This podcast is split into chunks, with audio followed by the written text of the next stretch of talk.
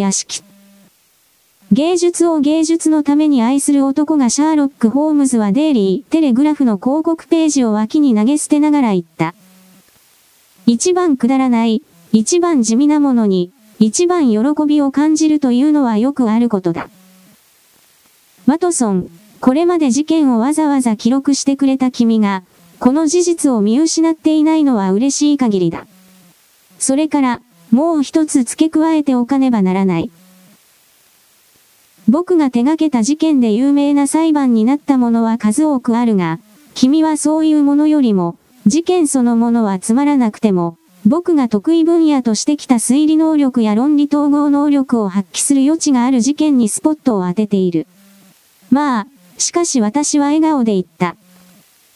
私も記事の中で読者の興味を煽ろうとしているという非難から完全に免れることはできないがね。君は間違いを犯しているかもしれないホームズはそう言うと、白熱した石炭の燃え殻を火つかみでつまみ上げ、長い桜材のパイプに火をつけた。ホームズが試作に吹けるよりも、論争したい気になった時には、クレーパイプからこのパイプに交換する習慣があった。君は間違いを犯しているかもしれない。本当に記録に値するのは、原因から結果までの厳格な理論だ。それを記録する作業に専念する代わりに、君は文章自体を脚色して生き生きした描写をしようと試みている。君を正しく評価してきたつもりだが私はちょっと冷ややかに言った。ホームズの自己中心的な態度が不愉快になったからだ。私は何度となく、これがホームズの得意な性格の中で大きな部分を占めていると思い知らされてきた。いや、自己中心やうぬぼれではないんだホームズはいつものように、私の言葉ではなく考えに返答するかのように言った。もし僕が自分の技能に正当性を主張するとしても、それは個人的な理由ではない、僕自身を超越している。犯罪は一般的だ。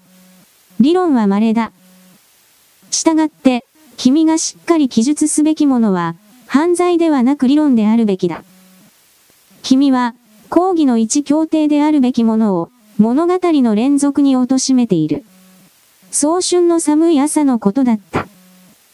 我々はベーカー街のいつもの部屋で朝食をとった後、勢いよく燃える暖炉の両側に座っていた。濃い霧が立ち込め、窓の向こう側に見える茶色い家の連なりの間に、曇った黄色の輪を通って、暗く形の無いもやのようなものが現れていた。灯されたガス灯が白いテーブルクロスを照らし、まだ片付けられていない食卓で、食器とシルバーが輝いていた。シャーロック・ホームズは朝の間、ずっと、何も言わず色々な新聞の広告欄に没頭していた。結局、何も見つけられなかったらしく、旗迷惑な感触を起こして私の文章の欠点について小言を言い始めたのだ。とは言うもののホームズは長いパイプを吸いながら暖炉の中を見つめて、少し間を置いてから言った。君が事件をセンセーショナルに取り上げていると、非難するのも難しいな。君がわざわざ興味を持ってくれた事件のうち、かなりの件数は法的な立場から見れば全く犯罪ではない。ボヘミア王を助けようと奮闘した小さな事件、メアリー・サザーランド城の奇妙な経験、唇のねじれた男に関係する事件、独身の貴族の事件、これらはすべて法律の範囲外の出来事だ。しかし君はセンセーショナルになるのを避けようとして、あまりにもつまらない話ばかりになっているような気がするな。結末に関してはそうかもしれない私は答えた。しかし私が書いた操作手法は新しくて興味深いものだった。え、おいおい、一般人が、歯で置こうと言い当てられず、左手の親指で食事こうとわからない、素晴らしく不注意な一般人が、繊細な分析と推論にどんな興味を持つと言うんだ。しかし実際問題、君がつまらないとしても責められない。大きな事件が起きた日は過ぎ去った。人間が、少なくとも犯罪者が、積極性と独創性をすべて失った。僕自身の仕事に関しても、なくした鉛筆を取り戻す仲介業や、寄宿舎学校の女生徒に助言を与えるところまで堕落しつつある。しかし僕はついに落ちるところまで落ちたようだ。今朝来たこの手紙がどん底だ。そんな気がする。読んでみろ。ホームズはしわくちゃの手紙を私に向かって放り投げた。それは昨夜モンタギュー、プレイスから投函されたもので、次のように書かれていた。ホームズ様。私に家庭教師になってくれという依頼を受け入れるべきか、どうか、ぜひご相談に乗っていただきたいと思います。もしお邪魔でなければ明日の10時半に伺います。警具。バイオレット・ハンター。この若い女性は君の知り合いか？私は尋ねた。まさか。今10時半だな。そうだ。あのベルの音は間違いなく彼女だな。想像以上に面白くなる可能性もあるんじゃないかな。青い紅玉の事件を覚えているだろう。最初は軽い気持ちで始めたが、結局、重大な捜査に発展したじゃないか。今回もそうなるかもしれない。そうだな、そう期待することにするか。しかしすぐにわかることだな。まず間違いなく、あれが依頼者だ。ホームズが話していると扉が開いて、若い女性が部屋に入ってきた。彼女は質素だがきっちりとした身なりで、明るく機敏な顔つき、千鳥の卵のようなそばかす、キビキビした所作は、世の中を自分の力で渡っている女性のものだった。本当にお手数をおかけして申し訳ありません。ホームズが挨拶に立ち上がると彼女がこう言った。しかし私は非常に奇妙な体験をして、それを相談できる両親も親戚と呼べる者もおりません。多分あなたなら、私がどう対処すればよいか親切に教えていただけるだろうと思いました。お座りください、ハンターさん。私でお役に立てるなら、光栄です。ホームズが新しい依頼人の態度と話し方に好ましい印象を持ったことが分かった。ホームズは彼女を探るような目で見回し、それから彼女の話を聞くため、まぶたを眠そうに垂らし、指先を突き合わせて椅子に腰掛けた。私はスペンス、万老大佐のお宅で5年間、住み込みの家庭教師をしてきました彼女は言った。しかし2ヶ月前、大佐はノバスコシア州ハリファックスへの転任となり、子供たちを連れてアメリカに渡ったので私は職を失ってしまいました。私は給食広告を出し、求人広告に応募しました。しかし成果はありませんでした。ついに、わずかな貯金が底をつき始め、どうしたらよいか途方に暮れてしまいました。ウェストエンドに有名な家庭教師の紹介業者がありました。名前はウェストアウェイです。私は何か自分に合った勤め口が出ていないか、確かめるため、週に一度訪ねることにしていました。ウェストアウェイはこの事業の創始者の名前ですが、現在実際に経営しているのはストッパーさんです。ストッパーさんは自分用の小さな事務室の中にいて、休職中の女性は控え室で待っています。それから一人ずつ事務室内に案内されると、彼女は大腸にあたって、何かその人に合った仕事があるかを探します。さて、私が先週行くと、いつものように小さい事務室に通されたのですが、宙にいたのはストッパーさん一人ではありませんでした。にこやかな笑顔で、喉元のシワの上に別のシワが垂れたものすごい顎をして驚くほど太った男性が、メガネを鼻の上にかけ、入ってくる女性を食い入るように見つめながら、ストッパーさんのすぐ側に座っていました。私が入っていくと、彼は椅子から本当に飛び上がり、ストッパーさんの方をさっと振り返りました。この女性がいい彼は言いました。これ以上の人は望めんでしょう。素晴らしい。素晴らしい男性はとても乗り気になった様子で、両手を非常に温和な仕草でこすり合わせました。この男性は本当に感じのいい人で、姿を見ただけで楽しい気分になりました。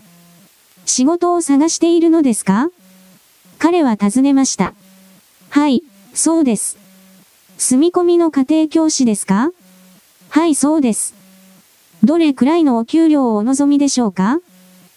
スペンス、万老大佐のところでは月4ポンドいただいていました。ああ、いかん、いかん。それはふざけた額だ。彼は激怒した人がよくするように、太い両手を空中にさっと差し出して叫びました。こんなに魅力的で教養ある女性を、誰がそんなはした金で雇うのでしょう？私の教養ですが、もしかするとご想像なさっているほどではないかもしれません私は言いました。フランス語が少々、ドイツ語が少々、音楽、すがき。ち、ち。彼は叫びました。そんなことはどれも、全くの問題外です。問題は、淑女としての立ち居振る舞いを備えているか、どうかです。端的に言えばそういうことです。もしその素養がなければ、将来この国の歴史に大きな役割を果たす可能性がある子供の養育にはふさわしくない。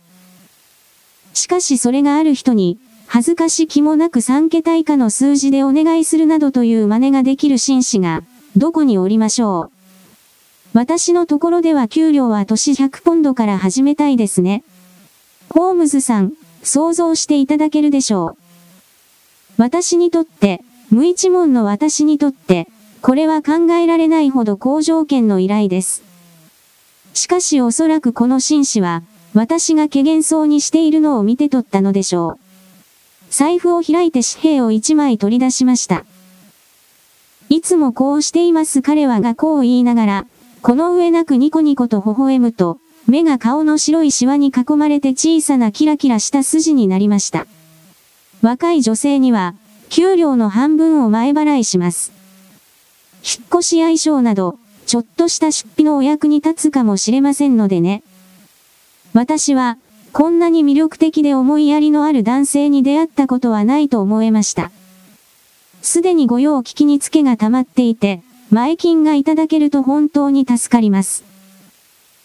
しかしそれでも、この契約全体にどこか不自然なものを感じ、最終的に仕事を引き受ける前に、もう少し色々知っておきたいという気になりました。お宅がある場所を伺えますか？私は言いました。ハンプシャーです。のどかな、いいところですよ。ブナ屋敷、ウィンチェスターアスタリスクの反対側5マイルのところです。とても素晴らしいところです、お嬢さん。そしてとても見事な昔ながらのカントリーハウスです。それで私の仕事は何でしょうか？どんな仕事をするのか聞かせていただければ幸いです。子供が一人、まだ6歳のわんぱくな子供がいます。ああ、息子がゴキブリをスリッパで殺すところをお目にかけられたらなぁと思います。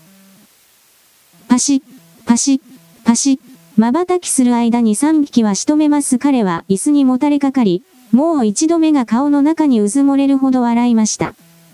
私はその子供の遊び方に、ちょっと驚きました。しかし父親が笑っているので、多分冗談を言っているのだと思いました。それでは、私の仕事は私は尋ねました。そのお子様お一人を預かるだけですか？いえ、いえ、他にもあります。他にもあります。お嬢さん彼は叫びました。勘のいいあなたなら、すでに何かあるとお気づきと思いますが、あなたの仕事は、私の妻のちょっとした頼みを聞いてほしいということです。もちろん、若い女性にとって不穏当な依頼は絶対にしません。簡単なことでしょう。いかがですか？お役に立つなら嬉しいのですが、それは大丈夫です。服装を例に挙げましょう。私たちは好みがうるさい人間で、まあ、好みはうるさいが悪い人間ではありませんよ。もし私たちが服をお渡しして、これを着てほしいとお願いすれば、こういうちょっとした気まぐれに逆らわないでいただきたいのです。どうでしょう？それは構いません私はこの言葉に非常に驚いて言いました。他には、ここに座ってほしいとか、あそこに座ってほしいとか、お願いすると不愉快でしょうか？いえ、そんなことは。私たちの家に来る前に髪を非常に短く切ってほしいというのは私は自分の耳が信じられませんでした。ホームズさん、ご覧の通り、私の髪はかなり豊かで、独特の栗色の色調です。人からも、美しい髪だと言われてきました。そんなにあっさり犠牲にすることなど、考えられませんでした。それはちょっと無理な話です私は言いました。彼は小さな目で私をじっと見ていましたが、私がこう答えると、表情が曇ったのがわかりました。申し訳ないが、絶対にお願いしなければならないことなのです彼は言いました。私の妻のほんの気まぐれ、女性の気まぐれ、わかるでしょう。お嬢さん、叶えてやらねばならない女性の気まぐれなんですよ。それでも髪は切れませんか？ダメです。それは本当に無理です私ははっきりと答えました。そうですか、結構です。それではこの話は終わりです。残念です。なぜなら、それ以外の点では非常に素晴らしいからです。この件で、ストッパーさん、別の女性をさらに何人か見せてもらった方が良さそうです。この話の間、ストッパーさんはずっと座って、私たちのどちらにも声をかけず、忙しそうに事務仕事をしていました。しかしこの時、非常に苛立った表情で私をちらっと見たので、私が断ったために、ストッパーさんが相当な手数料を不意にしたのではないかと疑わずに入られませんでした。これから先も、ここの名簿に登録しておきたいの？ストッパーさんは尋ねました。よければお願いします。ストッパーさん。いいでしょう。まあ身のところ、最高の依頼をこういう風にあなたが断る以上、ちょっと意味がないかもしれないわねストッパーさんは鋭く言いました。あなたに対して、こちらが頑張って他にこういう条件の仕事を見つけてくるなどとは、思わないでくださいね。さよなら。ハンターさんストッパーさんはテーブルの上の鐘を鳴らし、私はボーイに外に連れ出されました。さて、ホームズさん。私は自分の部屋へ帰り、戸棚にほとんど何も残っておらず、2、3枚の請求書がテーブルの上にあるのを見たとき、非常に馬鹿なことをしたのではないかと自問していました。よくよく考えれば、あの人たちが妙な気まぐれを起こし、とんでもない依頼に従ってほしいと願っていたとしても、少なくともその奇抜な行為に見合う支払いをする用意がある。年に100ポンド稼げる家庭教師がイギリスで何人いるだろう。それに、この紙が何になるだろうか。短い紙にして見栄えが良くなった人も大勢いる。私がその一人となるかもしれない。次の日、私は自分が過ちを犯したという気持ちに傾いていました。さらに次の日、私は過ちを確信していました。私はプライドを捨てて紹介所に戻り、あの仕事がまだ残っているか、尋ねようと考えていました。まさにその時、私はあの紳士から直接手紙を受け取りました。それをここに持ってきました。読み上げます。ウィンチェスター近郊ブナ屋敷。ハンター様。ストッパーさんが親切にもあなたの住所を教えてくれました。そして私は、あなたに思い直していただくことができないかとお願いするために、自宅で手紙を書いています。私の妻はとてもあなたに来てもらいたがっています。私があなたの話をすると妻は非常に気に入ったようです。3ヶ月で30ポンド支払いたいと思います。年に120ポンドです。これは、私たちの気まぐれであなたに迷惑をかけることに対する保証です。しかし最終的には、それほど過酷な要求ではありません。私の妻は鋼青色という特徴的な色が好きで、午前中にその色のドレスを室内で着てほしいと頼むはずです。しかしそういう服を買う必要はありません。私たちは、今フィラデルフィアに住んでいる娘のアリスの服を一着持っています。私の考えでは、その服はあなたにぴったりだと思います。それから、あちこちに座るという件や、言われたような仕草で楽しんでほしいというのは、不便を強いることにはなりません。紙に関しては、何よりも私自身が先日の短いお話の間にも美しいと感じずに入られなかったほどですので、もちろん辛いことです。しかし残念ながら私はこの点に関しては妥協できません。私はただ、増額した給料がその損失を保証できれば良いと願うだけです。あなたの仕事は、子供に関しては非常に簡単です。ぜひ、こちらに来られるように努力してみてもらえませんか？ウィンチェスター駅まで馬車で迎えに行きます。あなたが来られる列車をお知らせください。警具。ジェフロ、ルーカスする。これがさっき受け取ったばかりの手紙です。ホームズさん。そして私はこの申し出を受けようと決めました。でも、私が最後の一歩を踏み出す前に、すべての出来事をお話してあなたの考えをお聞きしようと思いました。なるほど、ハンターさん。決心がついているのなら、何も問題ないではありませんか？ホームズは笑顔で言った。それでは、やめておいた方がいいと助言するつもりはないのですか？正直に申し上げて、もし自分の妹なら黙って見送りたくはないですね。一体どういう意味ですか？ホームズさんああ、データがありません。何も申し上げようがありません。おそらく自分自身で何か考えをまとめていらっしゃるのでしょうええ、これしかないと思えるものがあります。ルーカススルさんは親切でいい人のように思えます。こういうことはありえないでしょうか？彼の妻は精神障害で、それを穏便にしておきたいと考えている。妻が精神病院に連れて行かれるのが心配で、発作を防ぐために妻の気まぐれは何でも叶えているというのはそれはあり得る話ですね。実際、現在の状況から見て、最も可能性の高いものでしょう。しかしどうであれ、若い女性にとって良い家庭環境には思えませんね。しかしお金が、ホームズさん、お金が。そうです。もちろん支払いは良い、良すぎる。これで私は不安になる。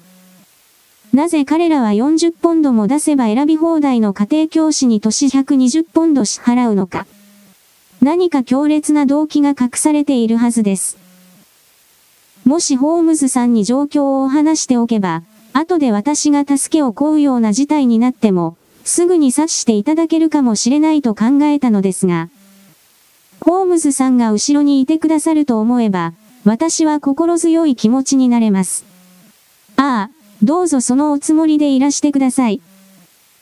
ここ何ヶ月かの間に私のところに持ち込まれた事件の中で、あなたの問題が最も興味深いものになりそうな予感がします。際立って新規な特徴がいくつかある。もしあなたに大変な事態が起きた場合、例えば、途方に暮れるとか危険な目に遭うとか。危険。どんな危険を予想しておられるのですか？ホームズは深刻そうに頭を振った。もしこんな危険だと言えるなら、それはもう危険ではありませんホームズは言った。しかしいつでも、夜でも昼でも、電報をいただければあなたを助けに行きましょう。それで十分です彼女は心配がすっかり消えた表情で、椅子から元気よく立ち上がった。私は本当に安心してハンプシャーに行けそうです。ルーカススルさんにすぐに手紙を書きます。今夜髪の毛を切って、明日ウィンチェスターに出発します彼女はホームズに短く感謝の言葉を述べると、私たち二人に挨拶して、慌ただしく出て行った。少なくとも私は階段を降りていくキビキビした足音を聞きながら言った。彼女は、自分のことは何でも自分でできる女性だな。そうする必要があるだろうなホームズは厳しく言った。僕が大きく間違っていなければ、遠からず、何か連絡があるだろう。ほどなく、ホームズの予想が的中することになった。2週間が過ぎた。その間、私は何度も彼女のことが気にかかり、あの孤独な女性はなんと奇妙な人生の横道に迷い込んだことかという思いにとらわれていた。並外れた給与、奇妙な条件、簡単な仕事、すべてが何か異常な事態を指し示している。単なる気まぐれか、それとも陰謀か、それにその男は博愛主義者か、それとも悪党か、これは私には手も足も出ない問題だった。ホームズはといえば、眉を寄せたまま、ぼんやりと30分ほど座っているのを、よく見かけた。しかし私がちょっとこの話をすると、手を振って話を遮った。データ。データ。データ。ホームズはイライラして叫んだ。粘土がなければレンガを作れんそれでも、ホームズはいつも自分の妹ならこんな状況は許さないと呟いていた。ある夜遅く、ついに電報がやってきた。ちょうど私が寝室に行こうかと考えていたところで、ホームズは、徹夜の科学実験の準備をしていた。ホームズはやたらとこういう実験に夢中になり、私が夜、上流機と試験管に向かっているホームズを置いて寝室に行き、朝、食事を取ろうと下りていくと、同じ姿勢のままでいることがよくあった。ホームズは黄色い封筒を開き、手紙にさっと目を通すと、私の方に投げてよこした。ブラッドショー行きの列車を調べてくれホームズは言った。そして振り返って科学実験に戻った。呼び出しの電報は短く急を要するものだった。明日の正午、ウィンチェスター駅のバックスワンホテルに来てください。お願いします。途方に暮れています。ハンター。一緒に行くか？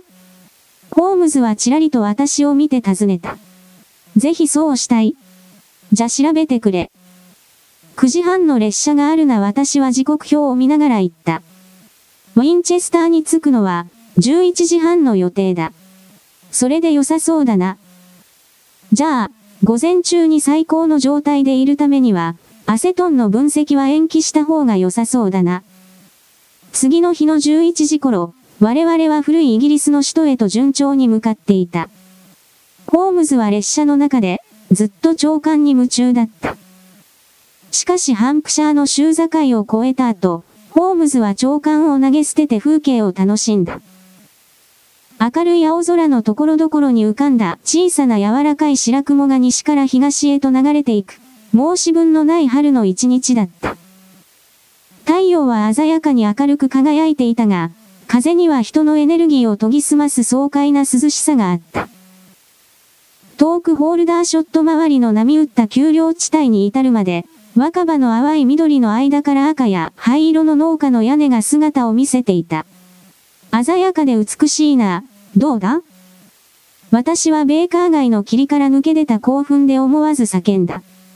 しかしホームズは厳しく首を振った。いいか、ワトソン・ホームズは言った。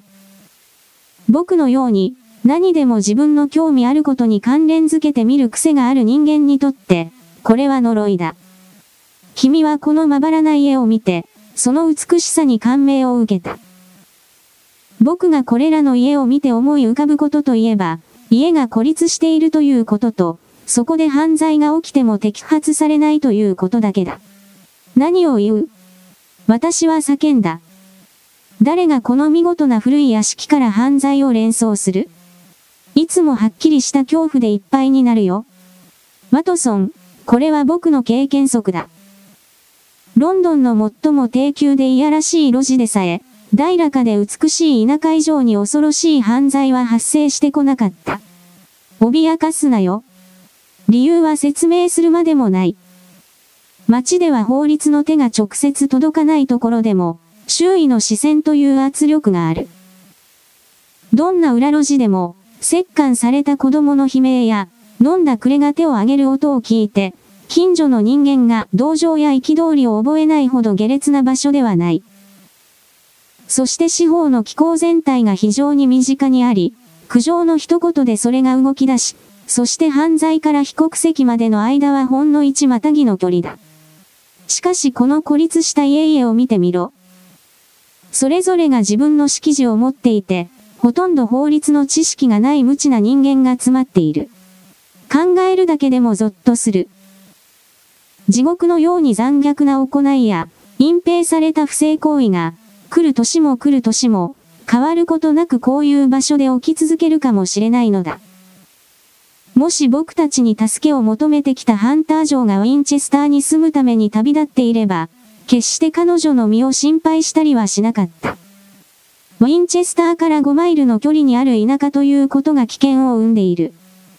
それでも、彼女自身に危険が迫っているのでないことは明白だ。そうだな。我々に会いにウィンチェスターまで出てこれるということは、逃げようと思えば逃げられるということだ。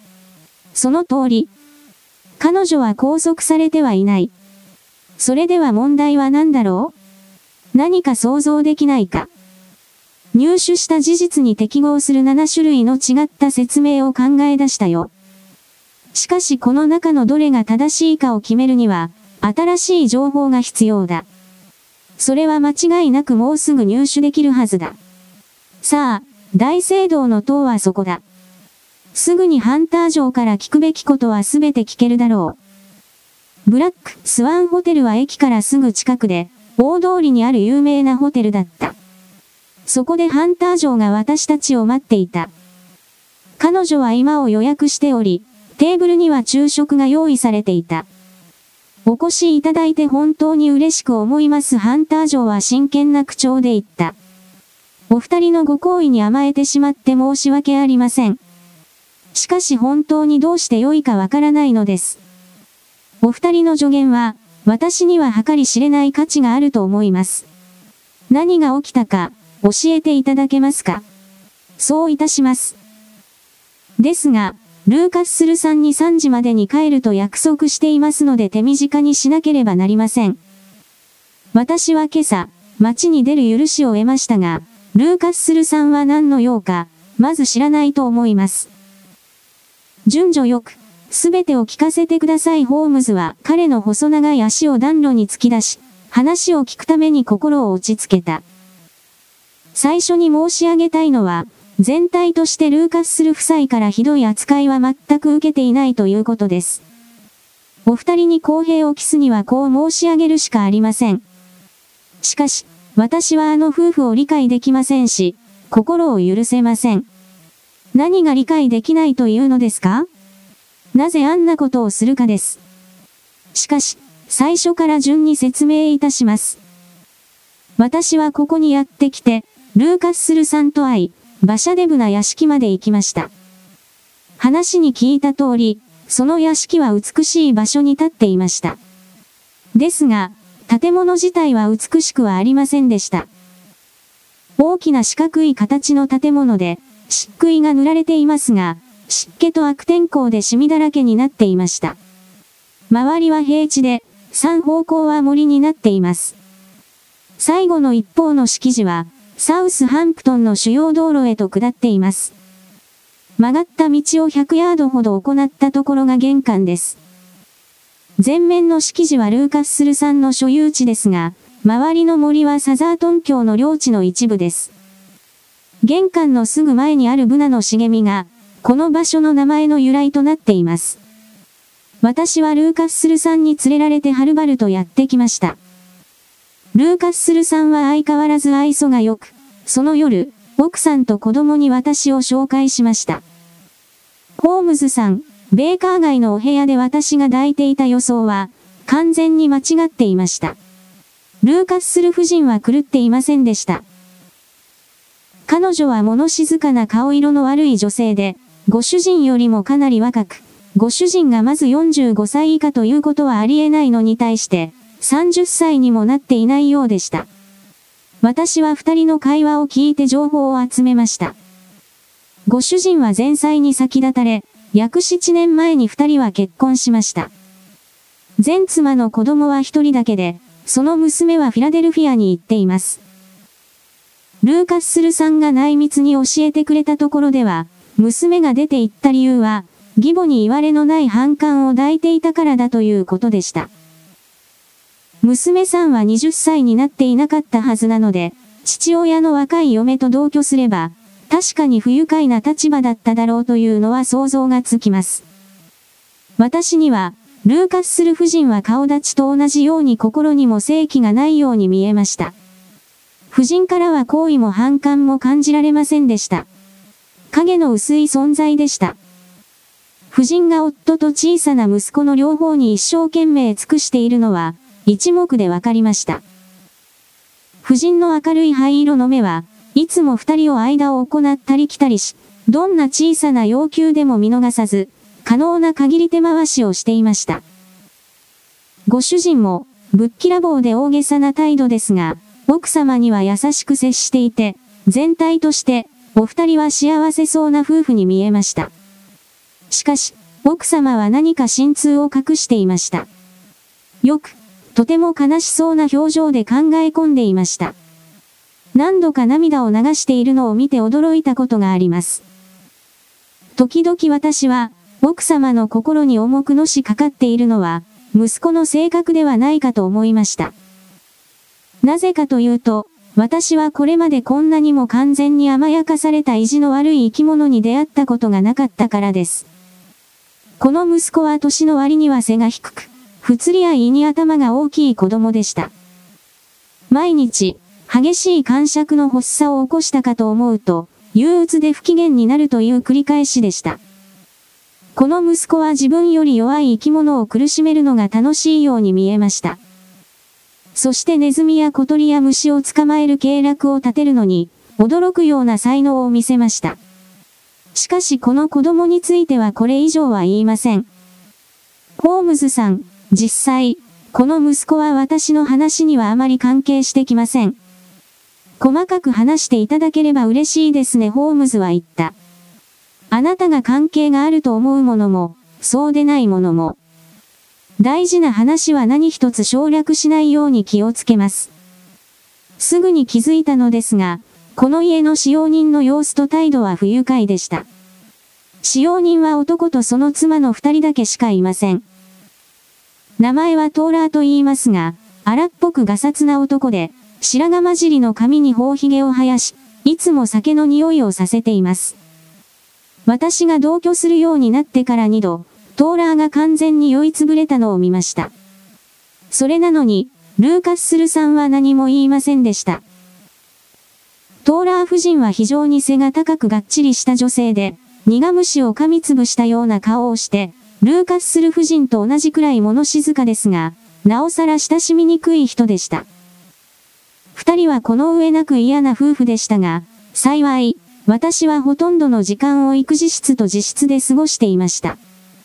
この部屋は建物の一角で隣り合わせになっていました。私がブナ屋敷に到着してから2日間、生活は平穏でした。3日目、ルーカスする夫人が朝食のすぐ後に降りてきて、ご主人に何か囁きました。そうだルーカスするさんは私の方を振り返って言いました。ハンターさん、私たちはあなたが髪を切るのに同意していただけたことを本当に感謝しています。髪を切ってもあなたの美しさが微塵も損なわれていないことは私が保証します。今、鋼青のドレスがどれほどあなたに似合うかを見てみたいですね。あなたの部屋のベッドの上にドレスを置いていますので、もしそれを着ていただければ、夫婦ともども非常にありがたいのですが、私を待っていたドレスは、特徴的な色合いの青いドレスでした。ウールの一種の素晴らしい生地でしたが、誰かが着古した形跡がありました。しかし、自分のために仕立ててもらったとしても、これ以上ぴったりにはできなかったでしょう。ルーカスする夫妻は、ドレスを着た私を見て非常に喜びました。やけに大げさに興奮しているように見えました。夫妻が待っていたのは応接室でした。そこは建物全面の端から端まである非常に大きな部屋で、床まで届く背の高い窓が3枚ありました。真ん中の窓の近くに椅子が1つ置かれていました。椅子の背は窓の方に向いていました。私はこの椅子に座るように言われ、それからルーカススルさんは部屋の反対側を行ったり来たりしながら、私に次々とこれまで聞いたこともないような、非常に面白い話をし始めました。どれくらい面白かったかは想像もできないでしょう。私は笑いすぎてくたくたになりました。しかしルーカスする夫人は、どうやら笑いのセンスがないようで、ニコリともせず、手を膝に置き、顔に悲しげで心配そうな表情を浮かべていました。1時間くらい経った後、ルーカスするさんは突然、今日の仕事を始める時間になったから、服を着替えてエドワードの面倒を見るようにと私に言いました。二日後、ほとんど同じ舞台設定で、これと同じ上演が行われました。また私は服を着替え、窓の側に座り、膨大なレパートリーを持っているルーカス・スルさんの非常に面白い話と、真似のできない話振りに、大笑いしました。その後、ルーカス・スルさんは私に記表紙の小説を手渡すと、私の影がページにかからないように椅子を少し横にずらし、声に出して読むように頼みました。私は中ほどの章から始めて、10分間ほど読みました。そして突然、文章の途中なのに、止めて服を着替えるようにルーカス・スルさんは命じました。ホームズさん、この異常な上演の意味が何なのか、私がどれほど興味を持ったかは簡単に想像がつくと思います。私が見たところ、夫婦はいつも最新の注意を払って私が窓の方を見ないようにしていました。そのため、私はだんだん後ろで何が起きているのか見てみたいという欲求が高まってきました。最初は無理に思えましたが、すぐにある方法を考案しました。私が少し前に割った手鏡から、うまい方法を思いついたのです。私は鏡の破片をハンカチの中に忍ばせました。次に椅子に座って笑っている最中、私はハンカチを顔の前に持ってきて、少し工夫すると、後ろで起きていることを全部見ることができました。正直に申し上げて、私は失望しました。少なくとも第一印象では何もありませんでした。しかし、もう一度ちらっと見たとき、サウスハンプシャーロードに、背の低い頬髭を生やして灰色の服を着た男が立っているのに気がつきました。その男はこちらを見ているようでした。その道は重要な幹線道路で、普段から人影はありましたが、この男は敷地の境界になっている手すりにもたれかかり、真剣に家を見上げていました。ハンカチを下ろしてルーカスする夫人をちらっと見ると、鋭い目つきで私をじっと見ていました。夫人は何も言いませんでしたが、鏡を手に持って後ろを確認していたのにきつけづかれたとわかりました。夫人はすぐに立ち上がりました。ジェフロ夫人は言いました。目障りな男があそこの道にいて、ハンターさんをじっと見上げています。あなたのお友達ではないですか、ハンターさん。ルーカススルさんは尋ねました。いえ、こちらでは知り合いはいません。これは、なんとぶしつけな。振り向いて向こうに行けという身振りをしてもらえますか？きっと知らないふりをしている方がいいと思いますが。いやいや、あの男がたむろするようになったのは、態度をはっきりさせなかったからに違いない。振り返ってこんな風に手を振って追い払ってもらえますか？私は言われたようにしました。その瞬間、ルーカスする夫人がブラインドを下ろしました。それが一週間前のことで、それ以降、青いドレスを着て窓の側に座らされることはなく、その男性を道で見ることもありません。どうぞお続けくださいホームズは言った。あなたの話は非常に面白くなりそうです。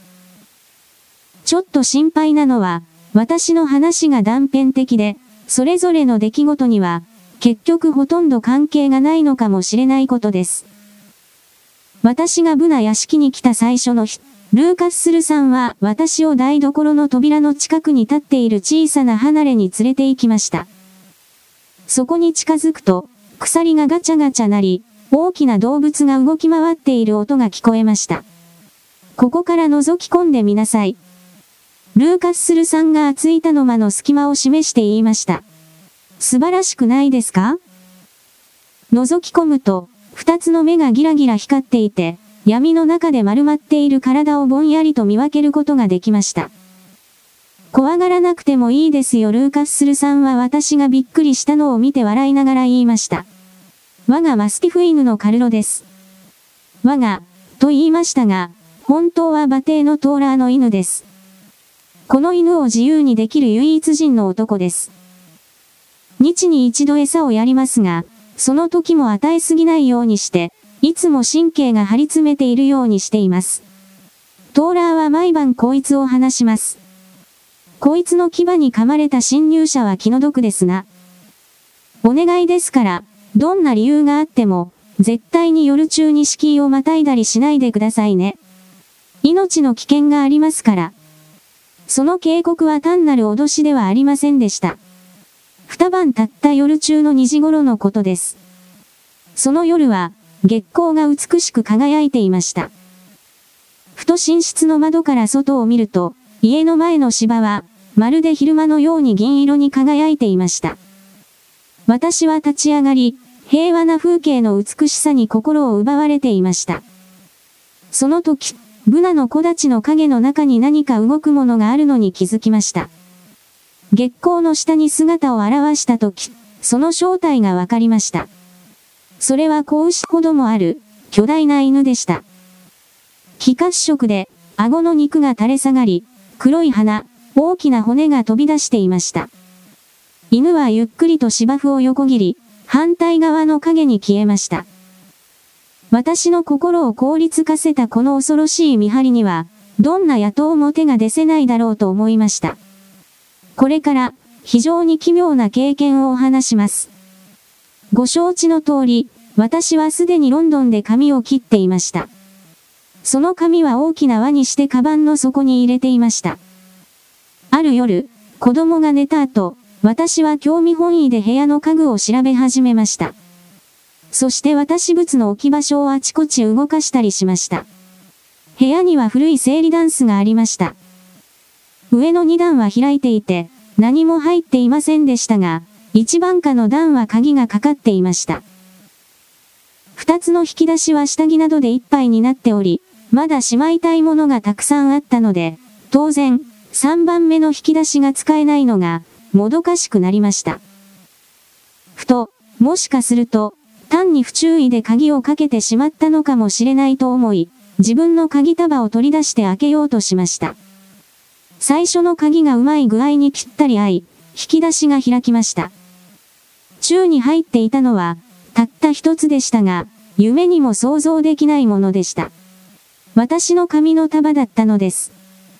私はその紙の束を取り上げて調べました。それは同じ独特の色調で、同じ太さでした。しかしその時、こんなことはありえないと気づきました。どうして鍵のかかった引き出しに私の紙が入るはずがあるでしょうか？私は震える手で自分のカバンを開け、中身を出して、そこから自分の紙を取り出しました。私は二つの紙束を一緒に並べました。両方とも絶対に見分けがつきませんでした。ただならぬことではないでしょうか？私は混乱して、これにどういう意味があるのか全く理解できませんでした。私は奇妙な紙を引き出しに戻し、そしてこの件についてルーカスする夫妻には何も言いませんでした。二人が鍵を閉めていた引き出しを開けて、ちょっと後ろめたかったのです。ホームズさん、あなたがおっしゃったように、私はもともと観察目の鋭い方です。私はすぐに、家全体の平面図を明瞭に思い浮かべることができるようになりました。翼が一つありました。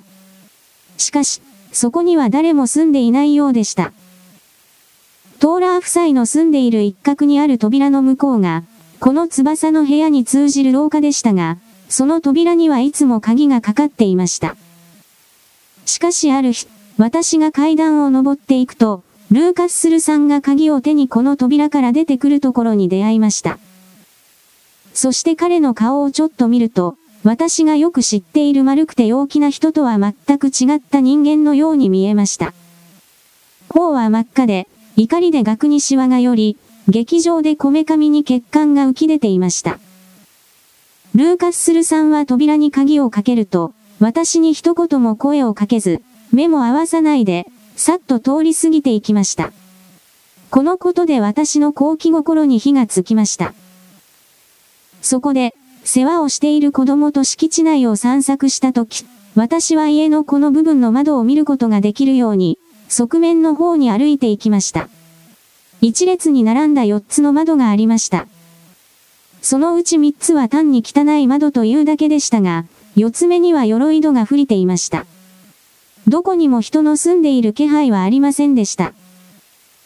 私が時々その窓の方を見ながら、ぶらついていると、相変わらず陽気で人のいい感じのルーカススルさんが私のところにやってきました。ああ。ルーカススルさんは言いました。もし私が何も言わずに通り過ぎてしまっても、無礼だと思わんでください、お嬢さん。仕事のことで頭がいっぱいだったのです。私は怒ってはいないと告げました。それはそうと私は言いました。あちらにたくさんの空き部屋があるみたいですね。一つは鎧戸が降りているみたいですが、ルーカススルさんは驚いた様子でした。私には、この言葉にぎくりとしたように見えました。私は写真を撮るのが趣味でねルーカススルさんは言いました。あそこを暗室にしているんですよ。しかしまあ、私たちがお呼びしたお嬢さんはよく目が利きますが、信じられない。誰が信じるでしょう？彼はふざけた口調で言いました。しかし私を見つめる目は、全然笑っていませんでした。その目には疑惑と不快感がありましたが、おどけた様子は全くありませんでした。さて、ホームズさん、この時から私はあの場所に、私が知らないあの一続きの部屋に、何かあるとわかりました。私はそこに行きたくて、いても立ってもいられないくらいでした。それはただの好奇心ではありませんでした。もちろんいくらかはそれもありましたが、何よりも、私がこの場所に行くことで、何か良いことが起きるという責任感の方が大きかったのです。女性の直感というのはよく言われていますが、おそらくその直感で私はこういう気持ちになったのだと思います。何にせよ、そういう気持ちになりました。そして私は熱心に、この禁断の扉を通り抜けるチャンスがないか気を配りました。やっと昨日になってそのチャンスが巡ってきました。それをお話します。ルーカス・スルさん以外に、トーラー夫妻もこの人気のない部屋で何かをしていました。そして私は一度、トーラーがこの扉を通って黒い大きな布バッグを運んでいるところを目にしました。最近彼は大酒を飲んでいるらしく、昨日の夜もひどく酔っ払っていました。そして私が上の階に上がっていくと鍵がドアに刺さったままでした。トーラーが抜き忘れていったのに違いありません。ルーカスする夫妻は二人とも下にいて子供と一緒でしたので、これは絶好の機会でした。私は鍵穴に刺さった鍵をそっと回すと、扉を開けて滑り込みました。前には小さな通路がありました。壁紙もなく絨毯もありませんでした。通路は一番奥で右に折れていました。その角を曲がったところに扉が3つ一列に並んでいました。最初と3番目の扉は開いていました。どちらも中は空っぽでした。どちらの部屋にも汚れた陰気な窓が一つだけありました。埃が厚く積もり、夜の光がぼんやりと差し込んでいました。真ん中の扉は閉まっていて、その外側の差し渡しに、鉄のベッドの広い棒が一本、固定されていました。片方の端は壁に付けられた輪に南京錠で固定され、反対側は頑丈な紐で縛り付けられていました。扉自体にも錠がかかっており、鍵は刺さっていませんでした。このバリケードで遮られた扉は、明らかに外側の鎧戸がかかった窓に対応していました。しかし、扉の下から光が漏れていて、この部屋の中は暗闇ではないことが分かりました。どうやら天窓があり、光を上から取り込んでいるようです。私が通路に立ち、不吉な扉をじっと見ながら、どんな秘密が隠されているのか考えていると、突然、宙から足音が聞こえてきました。そして、扉の下から漏れるている薄暗い光を遮って、行ったり来たりする影が見えました。ホームズさん、それを見て私はわけもなく激しい恐怖に襲われました。張り詰めすぎた神経が突然弾け、私は振り返って逃げました。あたかも恐ろしい手が後ろから私のドレスの裾を掴もうとしているかのように逃げました。私は廊下を走り抜け、扉を抜け、そしてルーカッスルさんの腕の中にまっすぐに飛び込みました。ルーカッスルさんは外で待ち構えていたのです。なるほどルーカッスルさんは微笑んで言いました。やっぱりあなたでしたか。扉が開いているのを見たとき、あなたに違いないと思いましたよ。ああ、本当に恐ろしかった。私は息を切らして言いました。お嬢さん。お嬢さん。ルーカススルさんがどれほど優しく慰めるような態度だったか、想像もできないでしょう。何がそんなに怖かったのかな、お嬢さん。しかしその声にはわずかに嘘くさい響きがありました。彼はちょっとやりすぎました。私は油断してはいけないと身構えました。人のいない塔に入って本当に馬鹿でした私は答えました。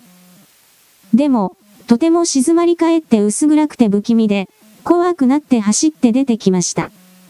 ここに来てもまだ怖いくらいです。それだけかね？ルーカススルさんは私を鋭く見ながら言いました。ええ、どういう意味ですか？私は尋ねました。なぜ君は私がこの扉に鍵をかけたと思っているのだね？それは全くわかりません。この部屋に用事がない人を締め出すためだ。わかるかね？ルーカススルさんはまだ非常に感じよく笑っていました。もしそれを知っていたら、絶対に。さあ、それじゃ、これでもうわかったな。そしてもう一度この扉の敷居をまたいだろこの瞬間、ルーカススルさんの笑顔は歯を剥き出した激怒に変わりました。彼は悪魔の様相で睨みつけました。あのマスティフ犬の前に放り出すぞ。私は本当に震え上がって、それからどうしたか、覚えていません。おそらくルーカススルさんの側を抜けて自分の部屋に走って行ったはずです。気がつくと、私はベッドの上に横たわって全身で震えていました。ホームズさん、その時あなたのことを思い出しました。何か助言をいただかないと、もうあそこにいることはできません。私は恐ろしい。あの家、あの男、あの女、あの使用人、子供までが。すべてが私にとって恐怖でした。もしあなたに来ていただければ、何もかもうまくいくでしょう。もちろんあの家から逃げ出すこともできましたが、私の興味は恐ろしさと同じくらい強かったのです。私の心はすぐに決まりました。あなたに電報を打つことにしました。帽子とマントを着て、家から約半マイルのところにある郵便局まで行きました。そしてかなり落ち着きを取り戻して戻ってきました。私がドアに近づいたとき、あの犬が離されているかもしれないという恐ろしい懸念が生じました。しかし私は、トーラーがその晩、前後不覚になるまで酔っ払っていたのを覚えていました。そして家族の中でこの獰猛な獣を扱うことができるのは、トーラーだけだと知っていました。そうであれば誰があえて犬を離すでしょうか。私は無事にそっと家に滑り込み、そしてあなたにお会いできると思うと嬉しくて眠れずに夜が明けるまで横になっていました。私は今朝、簡単に家を出てウィンチェスター駅に来ることができました。しかし3時までには戻らなければなりません。ルーカスする夫妻がお出かけになり、一晩中外出するため、私が子供の世話をしなければなりません。これで私の体験をすべてお話しました。ホームズさん。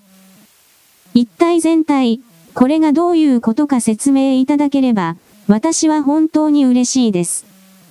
そして何よりも、私がどうするべきなのかを。ホームズと私は、この途方もない話に我を忘れて聞き入っていた。ホームズは立ち上がり、ポケットに手を入れ、非常に厳しい表情を顔に浮かべて部屋を行ったり来たりした。トーラーはまだ酔いつぶれていますか？ホームズは尋ねた。ええ。トーラーの妻がルーカスする夫人に、夫が動かないと言っているのを聞きました。それは良かった。そしてルーカスする夫妻は今夜外出するのですね。はい。頑丈な錠がついた地下室がありますか？はい、ワイン貯蔵室があります。ハンターさん、私にはあなたがこの事件全体を通して、非常に勇敢で賢明な行動をされたように思えます。もう一芝居打つことはできませんか？もし本当に優れた女性だと思わなければ、あなたにこのことを頼んだりしないのですが、やってみます。どんなことでしょうか？ワトソンと私は、7時にハブな屋敷に着きます。ルーカスする夫妻は、それまでに外出しているでしょう。そして私たちの期待通りなら、トーラーは酔いつぶれている。騒ぎを起こせそうな人間は、トーラー夫人だけです。もしあなたが何かの用を言いつけて彼女を地下室に誘い込み、その後、鍵をかければ、事態はこの上なく容易になります。やってみます。素晴らしい。その後、我々はこの事件を徹底的に調べます。もちろん説明可能な筋書きはたった一つです。あなたは誰かの身代わりとして、あの屋敷に呼ばれた。本人は問題の部屋に幽閉されています。その人物とは、間違いなく娘のアリス・ルーカス・スルジョーです。疑問の余地はありません。私の記憶が正しければ、娘はアメリカに行っていると説明されていましたね。言うまでもなく、あなたが選ばれたのは、その娘と、背丈、顔つき、そして髪の色が似ていたからです。何かの病気にかかった可能性が高いと思いますが、そのために娘の髪は切られたのでしょう。だからもちろん、あなたの髪も犠牲にする必要があった。奇妙な偶然で、あなたは娘の髪を目撃した。道路にいた男はもちろん娘の知人です。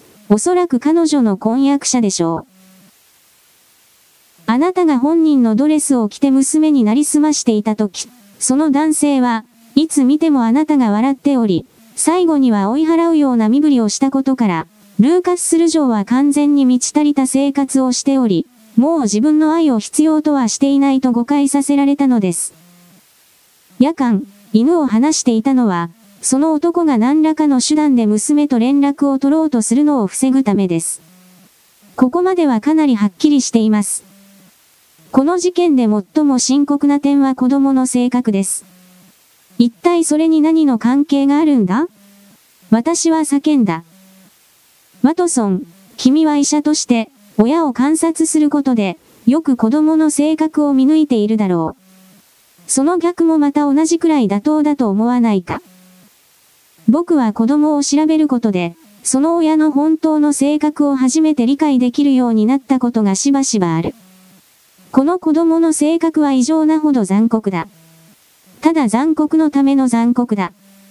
そして子供がこの性格をどちらから受け継いだか。僕が疑っているようにニコニコ顔の父親か、それとも母親か。それは、今夫妻の支配下にある哀れな娘にとって不吉な兆候だ。ホームズさんのおっしゃる通りだと思いますハンター城は叫んだ。今、いろいろと思い返してみると、ホームズさんが正しいと思うことばかりです。ああ、気の毒な娘さんに一刻も早く助けの手を差し伸べましょう。慎重に行動しなければなりません。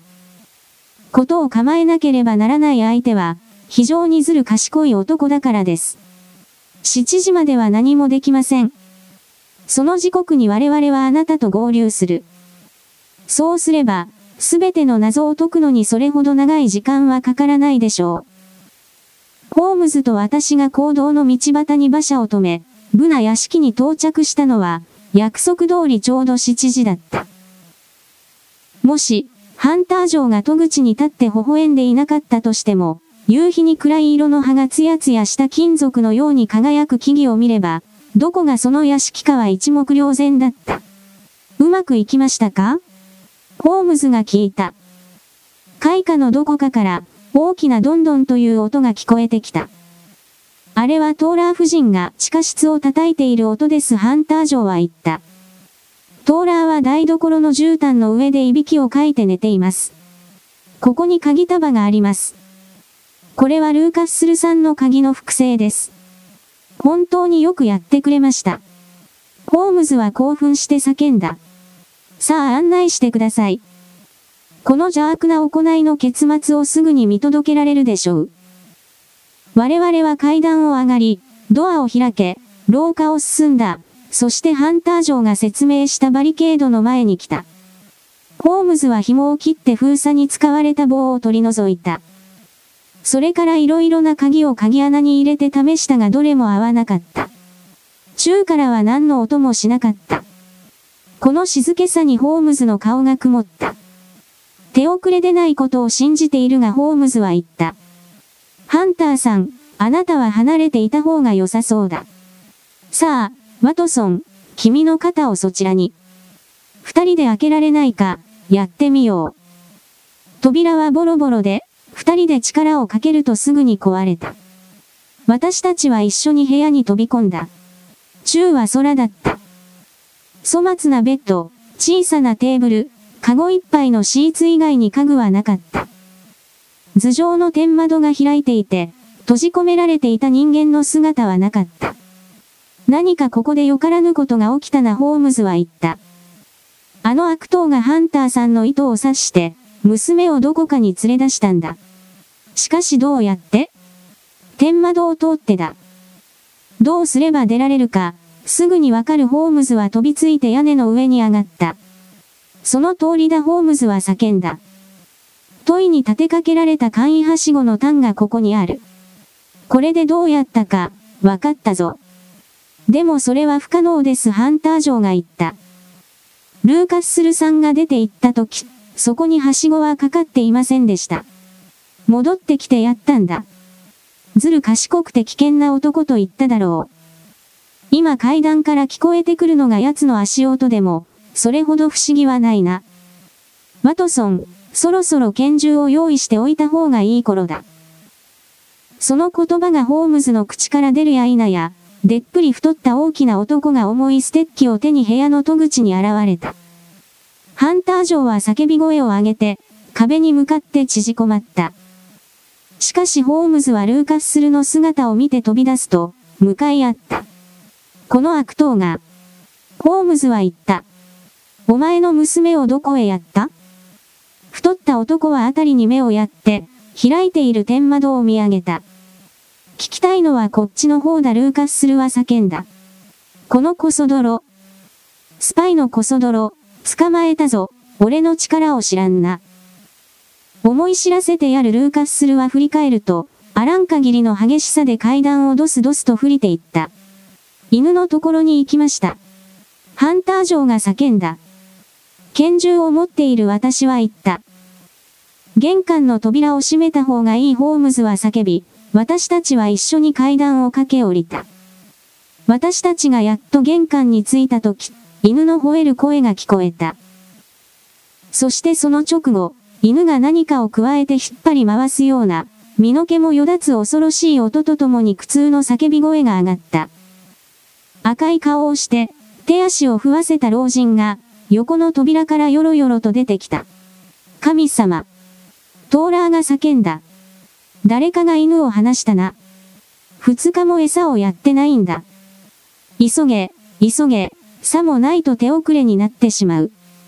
ホームズと私は飛び出して家の角を曲がった。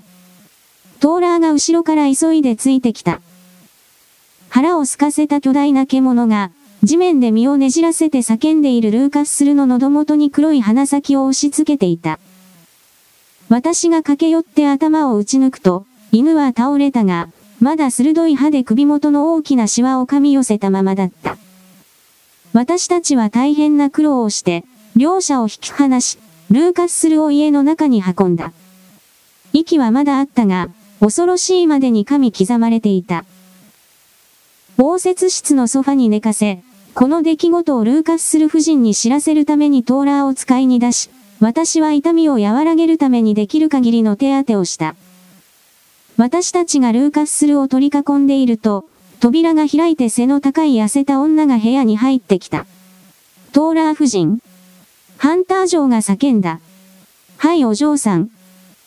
ルーカススルさんが戻ってきたとき、あなた方のところへ上がっていく前に出してくれました。ああ、お嬢さん。計画をおっしゃらなかったのは残念なことです。あなたに無駄骨だと教えてあげたでしょうに。は、ホームズはトーラー夫人を鋭く見ていった。明らかに、トーラー夫人は他の誰よりも事態をよくご存知のようだ。ええ、そうです。私の知っていることをこれからお話しましょう。それでは、どうか座って聞かせてくれ。正直、いくつかまだわからない点がある。すぐにはっきりしますよトーラー夫人は言った。もし地下室から出ていれば、もっと前にそうなっていたでしょうにね。もしこの件で治安裁判沙汰になれば、私はハンターさんの側の証人に立つと覚えていてください。そして私もアリスお嬢様の味方なんです。アリスお嬢様は、お父様が再婚なさってからというもの、この家では全く幸せではありませんでした。なおざりにされ、何に対しても一切口出しできませんでした。しかしお嬢様が友人の家でファウラーさんにお会いするまでは、まだ本当の地獄ではありませんでした。私が知る限り、アリスお嬢様は遺言によってご自身の権利をお持ちでした。しかしお嬢様は寡黙で控えめな方でした。そのことについて一言も言わず、すべてをルーカススルさんの手に預けていました。ルーカススルさんはお嬢様は問題ないと分かっていました。しかしお嬢様の夫が前面に出てくる機会が生まれれば、自分の法的な取り分を主張するかもしれない。父親は今こそ、それを阻む時だと考えました。ルーカススルさんは娘が結婚してもしなくても、お金を自由にできるという書類にサインをさせようとしましたが、お嬢様がそれを拒むと、責め続けました。ついにお嬢様は脳膜炎になり、6週間生死をさまよいました。その後、やっと回復しましたが、骨と皮だけに痩せ衰え、美しかった髪は切り落とされてしまいました。それでもファウラーさんの心が変わることはなく、人としてできる限りの誠実さでお嬢様から離れませんでした。ああ、ホームズが言った。君が親切に話してくれたことで、事態が完全に明白になった気がするな。残りは全部推理できる。おそらく、ルーカススルは、そこで監禁する手段に出たわけだな。そうです。そして不愉快につきまとうファウラーさんを追い払うために、ハンターさんをロンドンから連れてきた。まさにその通りです。しかしファウラーさんはいい水兵として忍耐強い男だった。家を封鎖し、そして金か何かに物を言わせてあなたと会うことに成功し、お互いの利益になるからと口説きようとした。ファウラーさんはとても親切で気前の良い紳士でしたトーラー夫人はあっけらかんと言った。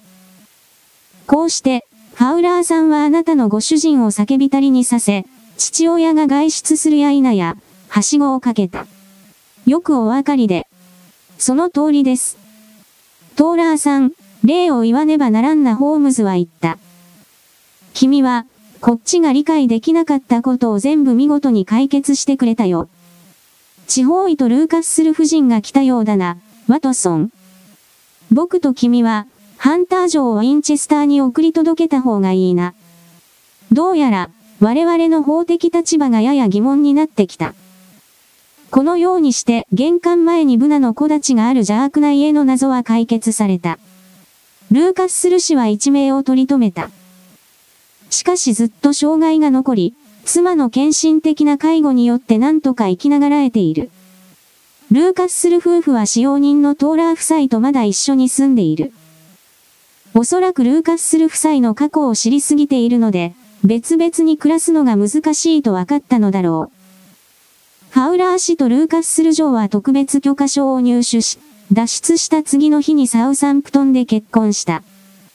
そしてファウラー氏は政府の官職を得て、現在モーリシャス島に赴任している。バイオレット、ハンター城に関して言っておこう。